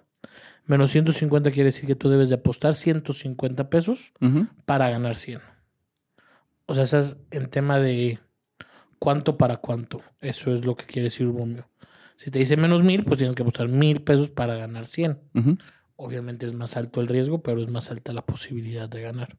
Lo ideal en este caso es jugar con las líneas que, que te da Las Vegas. Ok, un equipo es favorito, sí, pero Las Vegas cree que es favorito por, digamos, cinco puntos. Entonces eso ya te paga, digamos, de uno a uno. Tú escoges si gana por más de cinco o no. Ya tienes, pues, digamos, uno a uno la posibilidad de, de ganar tu dinero. Ya. Sí, te la... Sí, sí, sí. Es, es, es interesante el, el modo de, de ganar dinero ahí. ¿Realmente se puede vivir de apuestas deportivas solamente eso? ¿O aún no? No, se ha podido de toda la vida. O sea, uno necesitas tener un respaldo, un gran respaldo económico. Dos, eh, saber, mm, antes que ser un gran apostador o, o ser bueno o malo, dos, un control de emociones bárbara. Mm, Bárbara. eh, y tres, pues calma, güey. O sea, sí, sí se puede. Claro que se puede. Lo recomiendo, no, no lo recomiendo. Es mucho el riesgo. O sea, si tú me dices, me puedo sacar mis tres mil pesos seguros al mes. Te digo, ok, ¿cuánto tienes de, de dinero? Me dice, no, pues 50 mil pesos. Sí, claro, sin pedos, güey. Pero si me dices, tengo 100 pesos y los quiero hacer tres mil, ok, espérate. Vamos a empezar de otra manera. Además, tengo entendido, se tiene que ver como un proceso de, de plazo largo, ¿no? Sí, O sea, sí, No sí, es a sí, corto sí. plazo ganarte y hacerte. Ah, Yo te aseguro en un mes darte resultados. Ajá. Sí, eh, oí a un tipster de España que decía que al principio él entendía que era a corto plazo y que así se ganaba lana, pero después entendió, después de estar apostando un año, que estaba promediando algo mensual, pero que en un mes eran 5 mil varos y en el próximo perdía 2 mil. Y en el próximo como que se iban equilibrando para que al final del año diera como ya algo mensual, considerando pérdidas y ganancias distintas cada mes. ¿Es, es así? Sí. O sea, claro que va a haber meses en los que vas a perder. O sea, la tira es buscar que no. Claro. Claro, pero si pasa es normal, güey. Es normal y el mes que sigue debes de estar...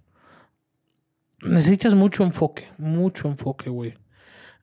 Yo 24/7 intento estar eh, revisando, revisando, revisando, revisando, revisando, revisando, leyendo, leer mucho, güey. eh.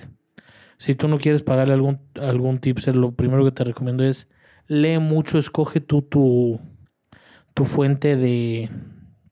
¿Cómo lo diré? ¿De información? tu fuente de información, la que tú quieras. Yo te recomiendo mucho, me gusta mucho CBS. Eh, la app de CBS en inglés se me hace muy buena. Ya tú escogerás la que tú quieras, pero leer, leer, leer, leer, actualizarte, güey. Leer qué exactamente. Análisis de jugadores. Análisis de jugadores, noticias, Ya. cómo están, algún chismecillo, lo que, lo que te den, léelo, consúmelo, güey. Estate dentro del negocio. Aprende, entiende. Y si te da huevo, pues págame. Claro. Todavía tienes tu grupo de apuestas. Sí, más que grupo, ya lo hice yo una. Un website. Fue en algún momento tanta la, la demanda que no nos dio para atenderlos manualmente que tuvimos que crear un, un website. Wow. Pero sigue estando activo. Sí, sí, sí, sí, sí, sí, sí, sí. Eh, digo, ahorita es temporada baja. Bueno, no tanto porque está, se vienen finales de NBA, entonces ahorita sube un poco, pero para la NFL se vienen cosas bonitas. Se vienen cositas chidas. Se vienen cositas que no les puedo platicar. ¿Cómo funciona eso exactamente? ¿Tú pagas a un tipster para que te dé, para que te diga exactamente qué hacer o cómo, cu- cuál es el proceso? ¿Cómo funciona eso? ¿Conmigo? Sí, contigo y me imagino en- sea- en, general. O sea, conmigo tú pagas, entras a lospixelworld.com, escoges el paquete que tú quieras, pagas, ahí ya que pagas te da un número en WhatsApp, ese número de WhatsApp eh, te explica básicamente qué hacer, que es meterte a un grupo en Telegram y en ese grupo todos los días alrededor de las 5 de la tarde se pone un mensaje que es ya están arriba los pics, chequen su website. Mm. Y ya. Así funciona. ¿Qué tienes que hacer tú? Entrar al website, ver qué dije yo, meterte, apostarlo y esperar al final de mes. O sea, literal, lo que le iría yo si estoy en el grupo es, haz- en el website es, métele esto a esto, eh, a esto y esta cantidad de dinero. Eso. Tú haces lo que yo te diga. Literal, o sea, no- nada se lo dejas a la creatividad. nada, nada. Ah, wow. Ni preguntes porque nada, nada. Mm. lo que está, lo que está, güey. Ya. Y ejemplo, ¿en qué te basas para definir la cantidad que se va a meter? ¿En el riesgo o qué es exactamente? Intento que siempre todo sea normal, que todo sea, sea lo mismo, digamos. Hay, hay veces que sí hay que jugarle muchito más, pero también influye mucho el pago. Si el pago es más castigado, pues digo, evidentemente hay que apostarle un poco más para obtener un poco más. En eso me baso más que, que, que la posibilidad del pago. Y me imagino no, no das instrucciones como con, con apuestas locas de mucho dinero no, para. alguna en el programa se hacen. Ya.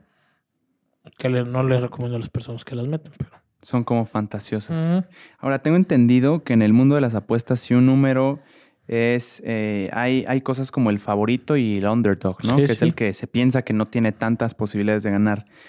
Em, ¿Este underdog lo, lo, definen en cuanto a probabilidades reales o más se refiere como a no es el favorito popular de la gente? Probabilidades reales. Ah, son probabilidades objetivas. Sí, sí, sí, sí, De hecho, el americano el estadounidense le encanta jugar underdogs. Le fascina apostarle al underdog. Le, le encanta las historias de, de que el chico le gana al grande. El americano le encanta el americano es un, especialista en tirar dinero. Ellos creen, ellos buscan, ellos quieren hacer toda una, una, película. Entonces les encanta pasar al underdog. En cambio, al mexicano no le gusta jugar más al favorito. Y la adrenalina de apostarle a un underdog debe ser interesante también. O sea, también arriesgas, arriesgas menos para más. Ya, como lo estoy percibiendo, las apuestas deportivas se vuelven va a sonar muy mamador, pero como Una, y una experiencia también. O sea, estás viendo el juego y, en tiempo real estás viendo si vas a ganar o la vas a cagar. A ver, esto lo han dicho mil expertos en temas de drogadicción. El rush, la adrenalina que te da eh, una apuesta, ya sea deportiva, blackjack, lo que quieras, no te lo da ni una droga. El, el sentimiento no te lo da ni una droga. Ah, cabrón. Esa adrenalina no te la da ninguna sola droga. ¿Cómo? sí, sí se siente. Ya yo con los años he perdido el. El. El feeling. Sí, pues es igual. O sea, no, no, no creo que un marihuano le sepa igual un toque 10 años después que los primeros toques. Pero, o sea, hay veces que entras y caes en el juego. La semana pasada estuve en Las Vegas y, y claro que caes en la emoción de estar en Las Vegas y dices, puta madre. Pero eso, si pueden, vean algún video de, algún experto hablando en eso. No sé explicarlo bien, pero dicen que el rush que te da no te lo da ni una sola droga. No sabía eso. ¿En algún momento tú te llegaste a considerar ludópata? Sí. Sí, sí, sí. Yo, yo, yo me considero un, un gran especialista, un gran handicapper, un gran tipster, si le quieres llamar, pero no un gran apostador. En tema de mi dinero como como persona física yo, Paulo, no soy un gran apostador. Me cuesta mucho las emociones. Yo, yo, yo. Me refiero al pararme en un casino. Mm, o sea, te gana la emoción, te refieres. Al pararme yo a jugar blackjack o jugar póker, yo no tengo límites, hermano. En temas de apuestas deportivas sí, porque medianamente ahí le puedes poner un, control a la aplicación y, a la tarjeta y todo. O sea, mm. en eso me, me, controlo. Pero si yo me paro en un casino, no tengo límite, carnal necesito llegar a dos personas que son las únicas que les tengo permitido que me den una cachetada y me saquen. Por más que en ese momento nos agarremos a golpes, ya lo he hablado con ellos. Neta. Sí, sí, sí, yo no tengo límite, güey. Son las encargadas de en el momento en que te vean que ya te. Ya, que ya la traes bien adentro, vámonos, güey. Wow. ¿Qué digo? Ya, ya no lo hago, güey. O sea, yo creo que en cuestión de. Desde que llegué a México, al único casino que he ido es a Las Vegas dos veces, o sea, pero. Pero sí, antes de en Guadalajara era sáquenme, güey. ¿Llegaste a meter más lana de lo que traías? ¿Te llegaste a ah, pero sí, Sí, sí, en drogar, sí, claro, mil veces. ¿Cómo, en cómo, droga. ¿cómo, ¿Cómo sucede eso, güey? O sea, entiendo que el casino se beneficia, pero ¿cómo te dejan jugar con algo que no has hay ciertas, hay ciertas. Hay ciertos casinos clandestinillos. En Guadalajara había uno. pero pero más que nada, pues vas pidiendo préstamos. Amigos. Wow. Sí, sí, sí. Luego hay, hay bugs, hay... Así como caliente, hay muchos en internet que funcionan con crédito. Mm. Entonces ahí estás picándole a la compu. En el baño te pones a jugar Blackjack y puta. Acabas de hacer del baño y menos mil dólares, cabrón. Es un vicio difícil, güey. Oye, el casino feliz. Ujú. ¿Cuándo hiciste? Sí, tú piérdele, güey. Es crédito, güey. Claro. El que pierde, al final algún día te van a cobrar de una buena o de mala manera. ¿Cuándo hiciste consciente el, el problema? ¿Alguien te lo hizo saber? o- Cuando hice ya mi dinero.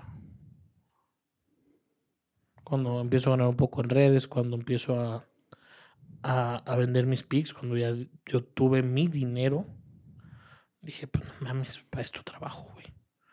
¿Cómo putas voy a jugar tanto dinero que en mi vida había visto, güey?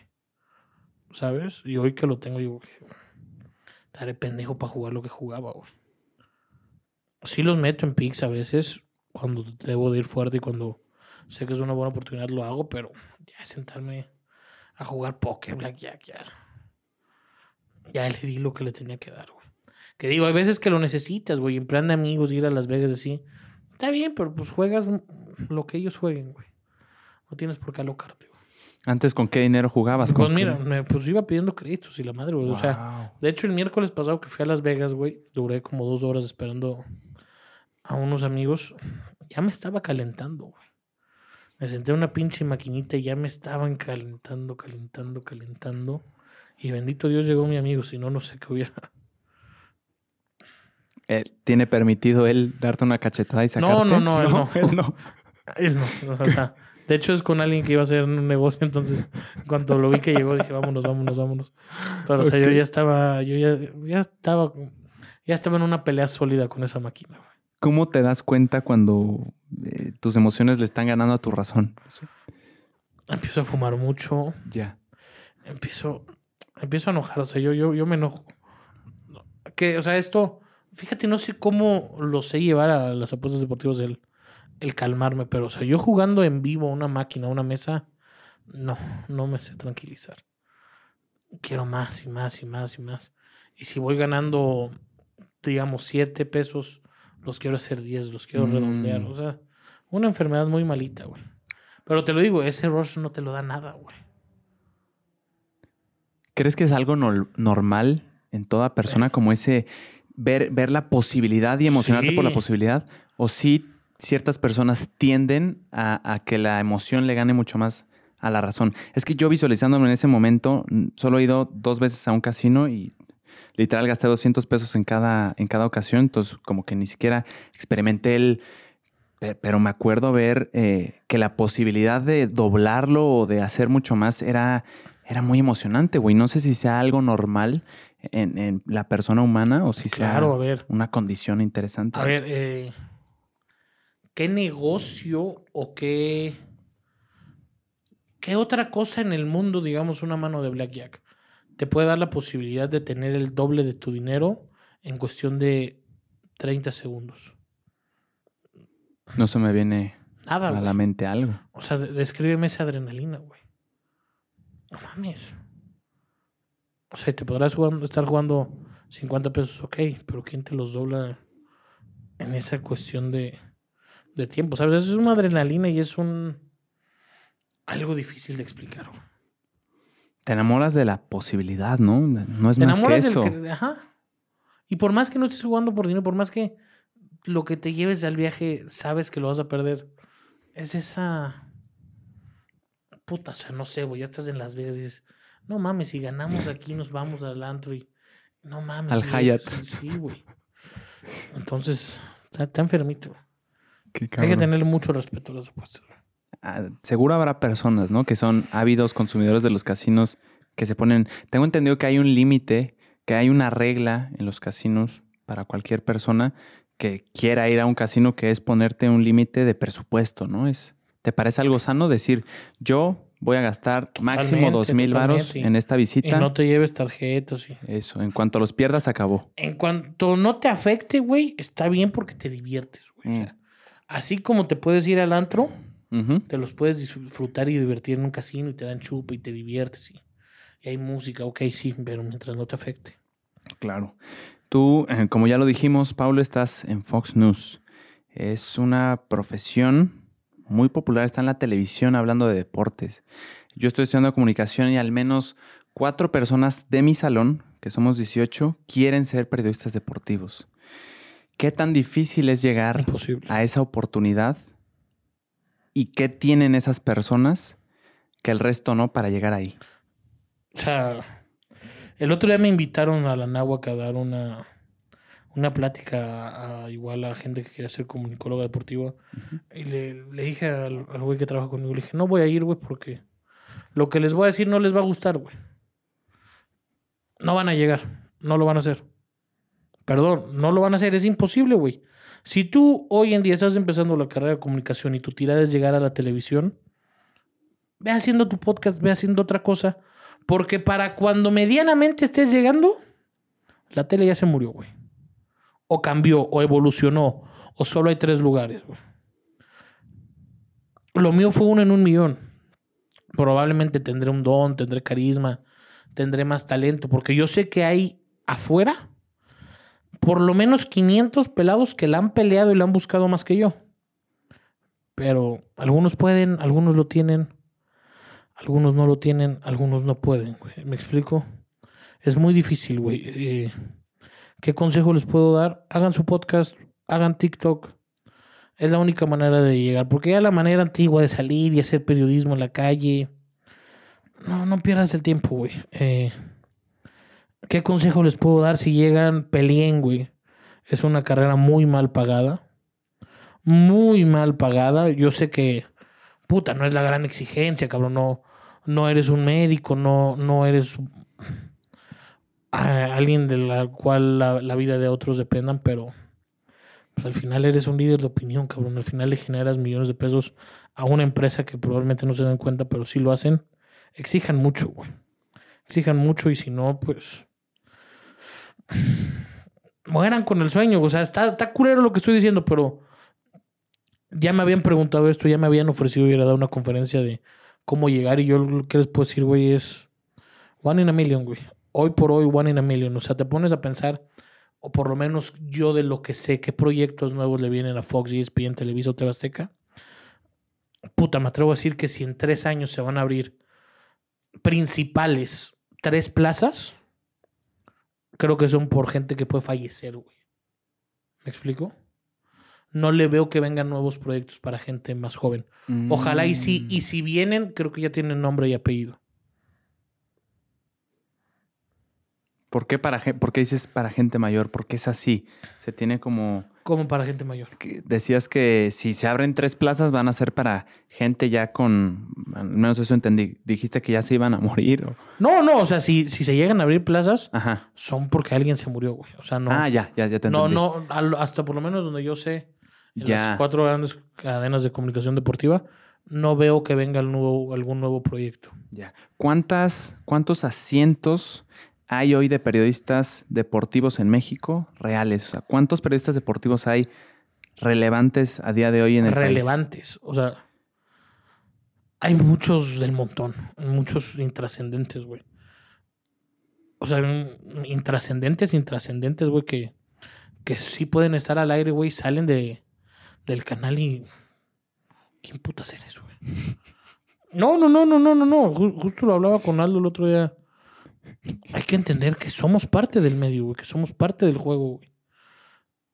Algo, algo hacemos que nos reconocen más, sí, güey, pero hay mucho muertito, güey. Hay mucho, mucho muertito frustrado que no se le han dado oportunidades probablemente, que las ha peleado, que probablemente llegar a un programito, ya tener un contrato de tres años ya fue su máximo. Y ahí está tristemente nomás robando oxígeno, güey. Hay, hay mil, mil personas que lo podrían hacer mejor en internet, güey. Eh, ¿Qué me preguntaste? Relevantes, ¿cuántos serán? ¿Cinco, ocho, diez? Relevante 5, 8, 10. Sí. 5, 8, 10, güey. ¿No se necesitan más? ¿O por qué los cupos son tan limitados para No ser se periodista necesitan más. Esa es la...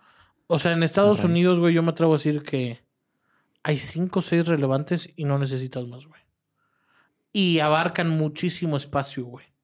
O sea, Stephen A. Smith en ESPN en Estados Unidos sí gana millones y millones de dólares al año, pero abarca muchísimo y te da muchísimo, te habla de absolutamente todo. Colin Cowherd en Fox lo hace muy bien. eh, Scott Bailey lo hace muy bien. eh. Está muy, muy bien distribuido, güey. No necesitas tantos, güey. Que al final es hacia donde yo creo que va esto, güey. No necesitas tantos, güey. No necesitas pinches mil reporteros, no, güey. Eso de hacer una, por lo menos a mí, eso de hacer un enlace afuera de un estadio para un pinche juego pitero, güey. Estás escuchando a un cabrón que nadie puta sabe quién es, güey. Mejor síguele dando bola y genera debate y genera el clip, güey. O sea, suena culero. Yo no soy quien para, para decirlo. Tengo un año en medios de comunicación como tal formales. Les deseo mucho éxito. A todo aquel que se quiera dedicar a esto, le deseo mucho éxito. Sigan el sueño, inténtenlo, pero está difícil, güey. ¿Crees que el camino hoy en día ya es por internet? Sí, a ver, güey, puede ser más relevante. Pues, a ver, yo no les estoy diciendo que no se dediquen a esto, sino que no se enfoquen en llegar a la televisión, güey. Mm, A ver, güey, yo me atrevo a decir que en internet soy mucho más relevante que el 80% de los periodistas de toda la vida. 90. Porque así me, así me di a conocer yo, güey. Estos güeyes están ahí por obligación. ¿Sabes? Va a ser un complemento muy, muy divertido. ok. Tú estudiaste comunicación, tengo entendido. Eh, sí, seis meses. Seis mesecitos. Oí en el podcast con el buen Adrián Marcelo y Bandido que no aprendiste mucho. Nada. Nada aprendiste. No, Nada. si te digo un aprendizaje, nada. Nada. Nada. Pero me gustó la radio. Ahí o está. sea, la clase de radio me gustaba ir a hacerla.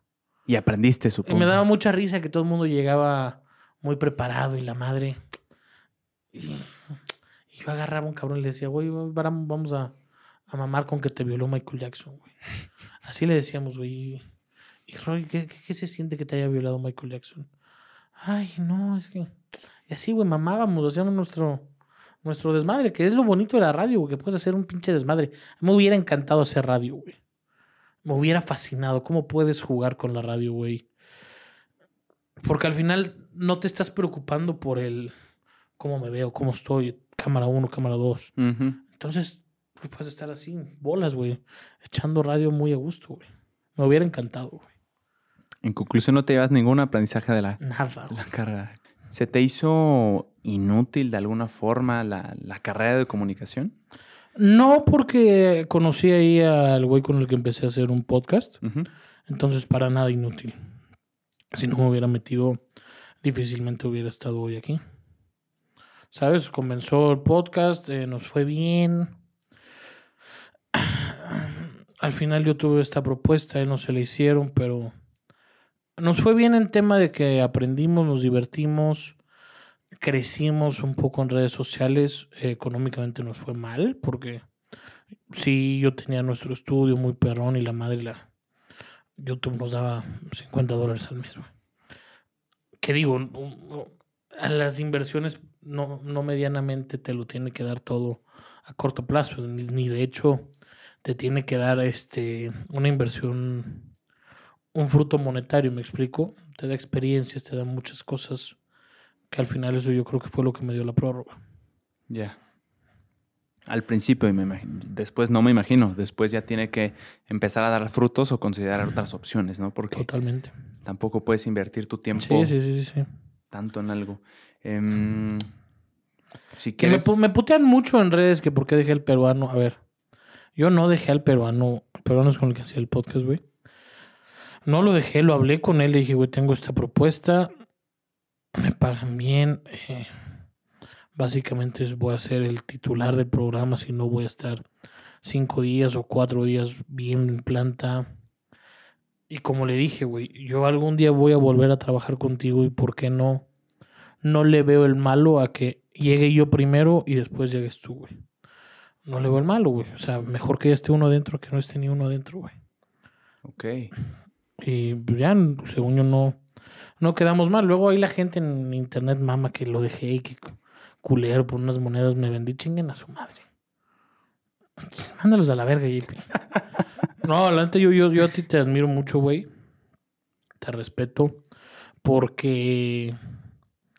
Ahí voy yo de metiche, de, de- pero, o sea, a mí me putean, a mí me critican, a mí me insultan, a mí me hacen bullying, a mí me amenazan, porque yo lo busco, güey. Claro. Pero ah, contigo, hijos de su puta madre, métanse con JP, me los voy a agarrar putazos. De hecho, el día, un, el- casi, casi creo que el día que conocí a Aldo, le dije, güey, ¿cómo está ese morro? Está, está bien, porque sí, sí, sí vi una onda que te. Sí. Y le dije, ¿cómo está, güey? Yo lo quiero conocer, güey. De Que, odio, que, güey. que entienda el cabrón que, que si están ladrando es porque lo está haciendo bien, güey. Te agradezco mucho, hermano. Me caíste a toda madre, sabes que te conocí. Aquí andamos, güey. Y sin duda es, pues es, no sé si parte de, pero sí creo que tiene que existir, al menos. No o sea, sé. a- a- yo de esto como, güey. Yo, yo odio que me odien. Yo, yo, yo como de que me odien, güey. Pero así con banda que nomás hace contenido, pinches ojetes, güey. Claro, digo, tienen su libertad de expresarse y eso está chingón. Prefiero No, que la chingón, tengan a y- que no. y que- está, claro. La neta, yo lucharía para que la ¿Sabes tuvieran. cuántos cabrones pagarían porque tengan el engagement que tienes, güey? Sea bueno o malo es engagement, güey. Claro, el tema es que yo preferiría que sea bueno. O sea, la neta, mucha gente piensa que busqué polémica por, polémica. Entiendo por qué, porque muchos clips se salieron de control, pero sinceramente no era mi El intención. del mano a mí me dio risa. No, o sea, y hubo, hubo un par más, pero sinceramente no era mi intención crear polémica, fue resultado de mi inexperiencia. No sabía qué temas estaban calientes en, en la sociedad en ese momento y fue insensible cortarlos, eh, clipearlos. De lo que hablamos, los clips son muy buenos en cuanto a entretener, pero también pueden ser un arma punzocortante. Y ahí vas, güey, échale muchas ganas. Muchas gracias, güey. Me Gracias. gusta mucho tu podcast y, y creo que al final tienes bonita comunidad. Sí, la verdad es que estoy agradecido de que también hayan llegado personas muy chingonas y como dices tú, los panas respaldan. Sí, claro, güey. Tú también te he visto mucho más activo en TikTok. Tus videos me, me fascinan, güey. La, Me- la combinación que estás haciendo con, con Adrián últimamente que te veo, eh, digo, han salido varios No, videos. no de se ahí. las quiero adelantar, pero Se vienen cositas. se vienen cositas. Algo- La dupla está muy chingona, güey. Es lo que le digo, pinche flaco. Co- eh, A ver, si tengo yo un maestro en este pedo, es Adrián Marcelo, güey. Desde el día que lo conocí se, se notó ese... Tenemos un clic, güey. Tenemos un clic... eh, No, no, no, no, no quiero decir Adrián se enamoró de mí, pero me agarró un cariño muy, muy cabrón. Creo que los dos nos identificamos en muchas cosas. Yo le agradezco muchas cosas. eh, yo, él me agradece también un detalle que yo tuve yo con él, que no lo hice con la intención de quedar bien, simplemente pasó.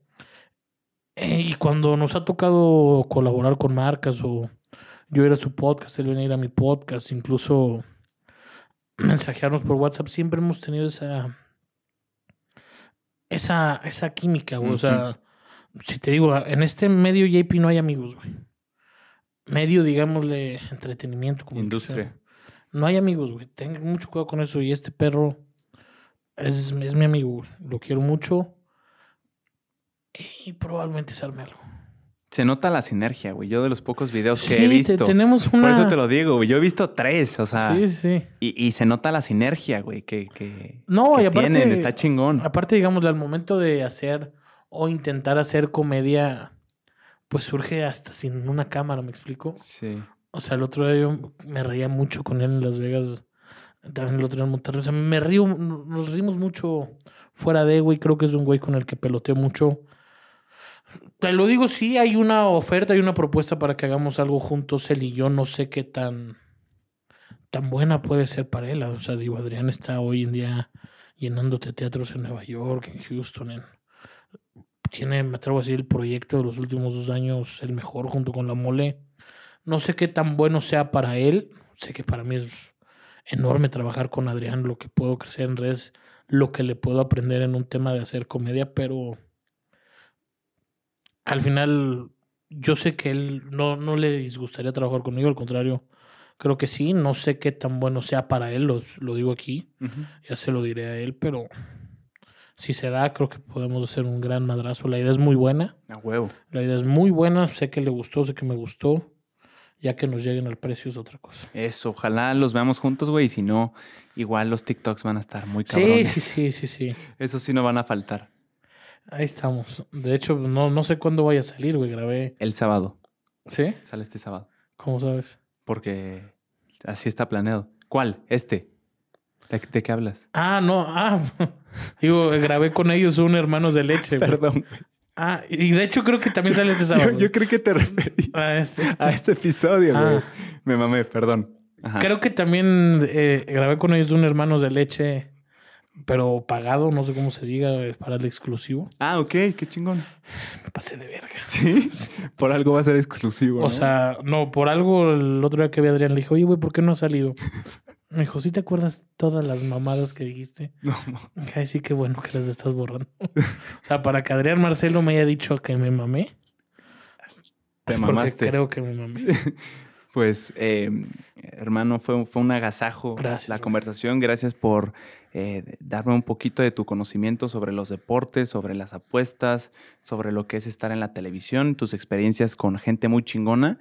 Llevas un año en, medios de comunicación, como dices, y, ya es sorprendente lo, que has logrado, güey. Hay personas que en seis años seguro han logrado el cuarto de, de lo que tú ya has conseguido. No significa que esté bien o mal, pero a mí me sorprende bastante, güey. Me emociona mucho lo que, en lo que te vas a convertir, güey, en lo que, en lo que eres ya. Gracias, JP, te lo digo igual, me encanta. Me encanta tu contenido. De hecho, me, me gustan tus historias, güey. A huevo. Me gusta mucho. Te intenté seguir con esa de bañarse con agua fría. Nunca entendí tú por qué lo hacías. Ok. Yo lo empecé a hacer porque como que te despiertas más. No sé si tú lo haces por eso. Yo lo hacía porque tiene muchos beneficios, de los cuales, eh, por ejemplo, algo físico es que el, el agua caliente, según lo que entiendo, le hace daño a tu pelo. Ese es como el, el más X. Pero sí te, te... Mi argumento principal era el siguiente. Cuando tú te bañas con agua fría en la mañana, güey, es algo que no le hace sentido a tu cuerpo, güey. Sería mucho más cómodo bañarte con agua tibia. Eso significa que si tú logras afrontar ese primer eh, madrazo, por así decirlo, esa primer sensación incómoda para tu cuerpo, güey, lo demás que venga en el día no va a ser tan fuerte, güey. Ya es como el primer paso. Es como una especie, este, seguro has Sí, oído, el de tender tu cama. eh. Ya hiciste algo, como que te Armar un. Lego. Nunca has entendido eso, ¿eh? Armar A gente con depresión le recomiendan armar Legos Ah, neta. para que piensen o sientan que lograron algo. Ah, ok. Pero Legos así, güey. Chiquitillos, sí, sí, sí. No sabía eso. Y de hecho, pu- pues sí, güey, tiene mucha lógica. Pues te, te da como Te un da, o- oye, sentimiento de, lo logré. de logro. Acá, acá, como yo lo entendí en el agua fría, no era tanto de logro, sino de eh, motivación, por así Sí, sí, decirlo, de que ya, ya chingaste, güey, aguantaste este pedo. Eh, entonces lo hacía. Por eso ya no lo hago así. Lo único que hago es 15 segundos antes de, de terminarme de bañar, pongo el agua completamente fría y se siente Yo, muy yo, chingón. yo, yo hacía eso. se la- siente muy chingón. güey. Sí. En invierno no sé si lo sigue haciendo, pero ahorita se siente cabrón, la neta. Muchas gracias, hermano. Te agradezco mucho a ti, güey. Cuando quieras, podemos volver a grabar, yo feliz. Y, y nada, te agradezco mucho tu tiempo. Aquí estamos, güey. Huevo. Muchas gracias. Dale, papá. Bye.